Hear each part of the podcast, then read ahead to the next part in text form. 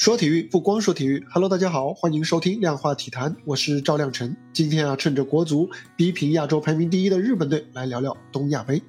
这届东亚杯啊，中国男足有一个拗口的名称，叫做中国男足国家选拔队。这个名字是怎么来的呢？原本啊，中国足协是想派 U23 男足来参赛啊，可以借东亚杯呢，来为原定于今年九月举行的杭州亚运会来锻炼队伍。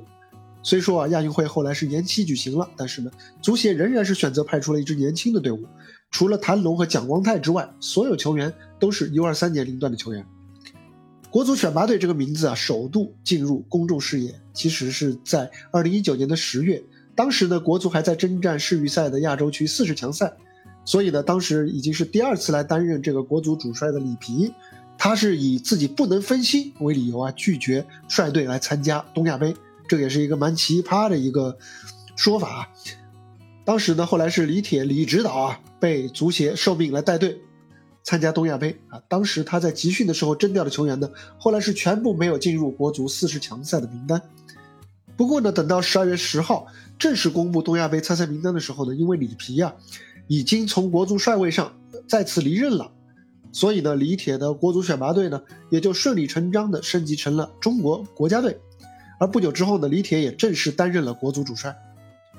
国足选拔队啊，还有个前身叫做国足集训队啊，有点套娃的感觉了。这属于是啊，二零一九年的三月份呢，在里皮从国足第一次啊挂印而去之后没多久，卡纳瓦罗曾经以国足集训队教练的身份来带队参加中国杯的赛事，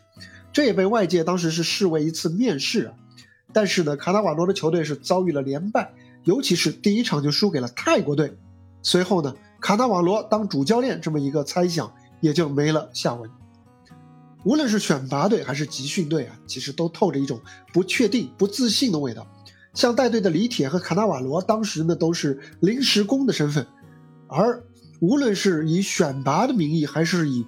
集训的名义，似乎也都想告诉球迷啊，说我们不是国足啊，所以呢，就算输了。丢的也不是国足的脸啊！我个人觉得潜台词可能是这样，但是这可能吗？无论在比赛的转播画面当中，还是在国际足联的官方的记录当中，都只会以中国队 CHN 的缩写这样一种方式来记录这些比赛，而在球迷的眼中呢，也不会因为球队加了一些集训队啊、选拔队的其他的这种千奇百怪的名目啊，或者说。带队的是杨科维奇，而不是李霄鹏，就会把他和中国男足国家队切割开来看待。所以呢，想通过集训队或者选拔队的方式啊，来实现输球时候的丢足保车，来维护中国男足的形象和声誉，这更像是一厢情愿。当然啊，值得一提的是啊，本届赛事也的确有特殊的地方，因为今年卡塔尔世界杯举办时间是在十一月。这是比较罕见的，历史上第一次。所以呢，在日本和韩国两支球队眼中呢，七月份举行的东亚杯，它的价值就提升了，因为突然它就具有了为世界杯决赛圈的比赛来练兵的价值。所以呢，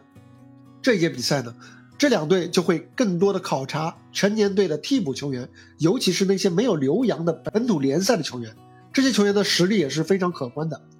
而不是像过去那样更常见的利用东亚杯来锻炼自己的年轻球员，所以呢，这也导致啊这一届比赛的强度呢，确实可能比预期当中进一步的有所提升。但是话说回来啊，比赛难度是大了，但是你不能光想着输球的机会也大了，也要想想比赛的锻炼价值更大了，以及爆冷的价值更大了。而且你的表现好不好，看结果也要看场面。就算结果和场面都不咋地，至少还可以看你的精气神。比方说，在昨晚的第二轮比赛当中，国足就是在全场处于劣势的情况下，顽强的战平了日本队。虽然啊，双方球员的技术差距仍然很明显，啊，国足的控球率只有不到三成，但是呢，他们的精神状态比起首战不敌韩国队的时候，就已经有了明显的提升，他们的阵型也压得更靠前了，丢失球权以后也会立刻就地反抢。自己拿到球以后呢，也不急于像摸到烫手山芋一样急急忙忙就要出脚，甚至国足在下半场尾声的时候还有爆冷赢球的机会。球迷的眼睛啊是雪亮的，他们不会因为球队名称的不同而区别对待，却会因为场面的提升而及时喝彩。他们能够看到的也不只是最后的比分，球员在场上的投入和拼搏，他们的战术执行的进步，都会成为他们改变口碑的依据。现在的国足啊，一边是非常缺乏正式比赛的机会。啊一边他们的国际排名也已经跌出了亚洲前十，所以每一场比赛其实都很珍贵。所以啊，对于这一次入选国足选拔队的这些年轻球员来说，球队的名字里有没有中国队，或者有没有国足，固然很重要，但是更重要的是，球员只要心中装着中国队，不要老想着自己是临时工，而要以现役国足球员的标准来要求自己。有句老话说得好啊。只有忘记练兵，才能更好的练兵。好了，这就是本期量化体坛的全部内容。你怎么看待这一届的东亚杯？欢迎在评论区留言跟我交流，也欢迎收藏、转发、订阅。我们下期接着聊，拜拜。